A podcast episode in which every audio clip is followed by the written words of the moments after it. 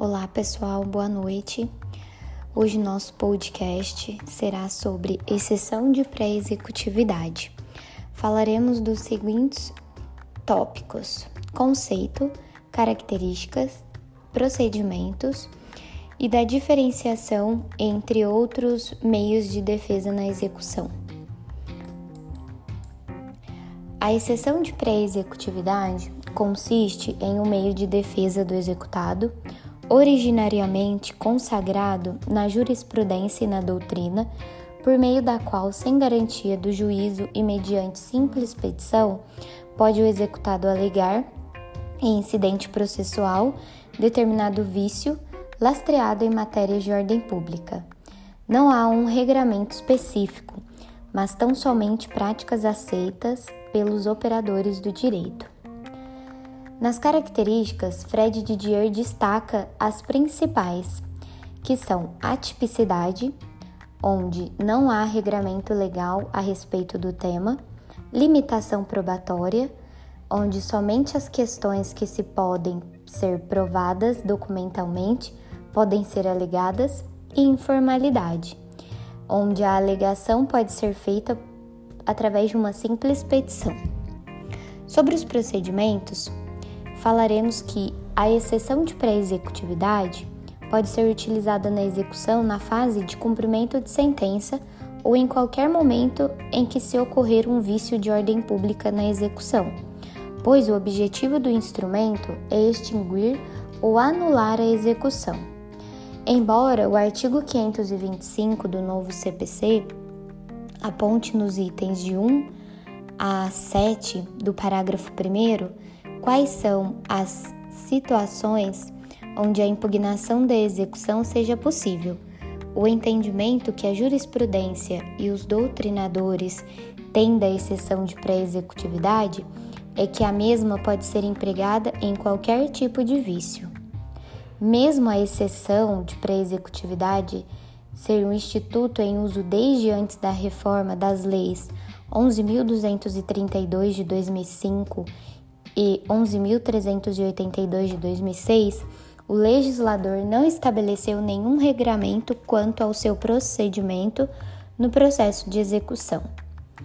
Contudo, a doutrina comungou no intuito de nortear o operador do direito para o melhor uso deste instituto.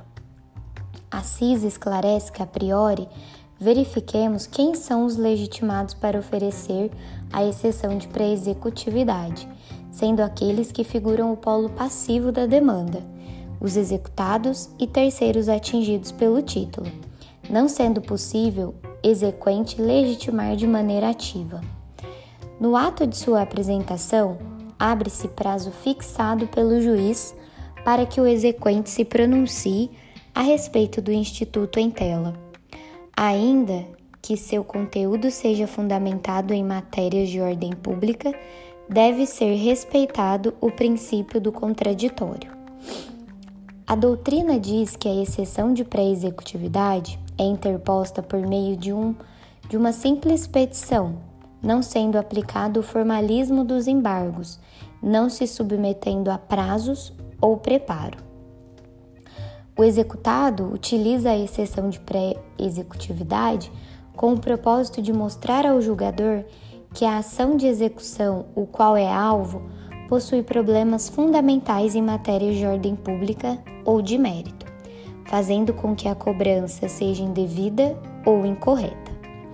Entre as alegações que o executado pode fazer para fundamentar o uso de tal instrumento, temos créditos suspensos ou extintos, a pessoa que está cobrando o valor ao executado perdeu o prazo para entrar em uma disputa judicial, fazendo com que a dívida prescreva, fazendo com que ela não seja mais válida.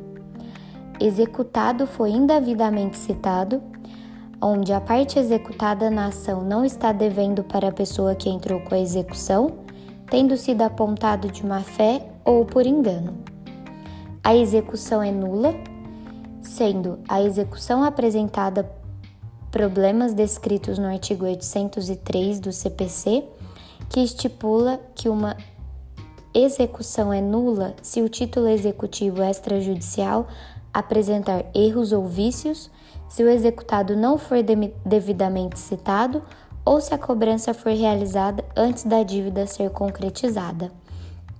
E por último, vício em relação a matérias de ordem pública. Qualquer outro problema que faça com que a execução não atenda às suas necessidades judiciais e legais para que se torne verdadeira e justa, comprometendo a regularidade e a sua possibilidade de tramitar dentro da esfera do direito. E para finalizar, falaremos da diferenciação dos outros meios de defesa na execução. Podemos confundir a exceção de pré-executividade e os embargos à execução, devido às suas naturezas relativamente similares. Afinal, ambos têm como objetivo refutar ou anular a ação de execução. Entretanto, há uma grande diferença entre a exceção de pré-executividade e os embargos à execução. Em primeiro lugar, a exceção de pré-executividade é pedida em uma petição simples, que é juntada aos autos da execução. Já os embargos possuem natureza de ação com prazos e etapas dentro do processo. Em segundo lugar, a exceção de pré-executividade tem como objetivo apontar vícios e erros em matéria de ordem pública no processo, não necessitando dilação probatória, ou seja, a produção de novas provas para tal. É necessário somente mostrar ao julgador documentos que comprovem a possibilidade de anulação da execução. Os embargos é, execução, por sua vez, são uma ação judicial onde se levantam provas com o objetivo de impedir que a execução ocorra de forma pedida pelo execu executante na ação judicial. Em terceiro lugar, os embargos à execução requerem o recolhimento de custas processuais, enquanto a exceção de pré-executividade não. E por último, o ato decisório ao julgador quando se trata dos embargos à execução, é a sentença, enquanto o ato decisório é um pedido de exceção de pré-executividade, é apenas uma decisão interlocutória, onde o juiz reconhece os vícios e problemas de ordem pública do processo.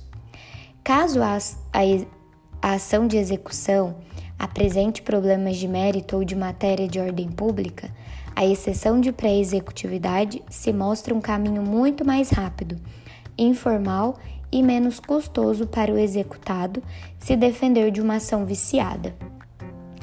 Vale ressaltar que a exceção de pré-executividade pode ser pedida enquanto há garantia de juízo, ou seja, a penhora de bens não tenha sido realizada senão a partir desse momento o instrumento de defesa legal para o executado é o embargo à execução.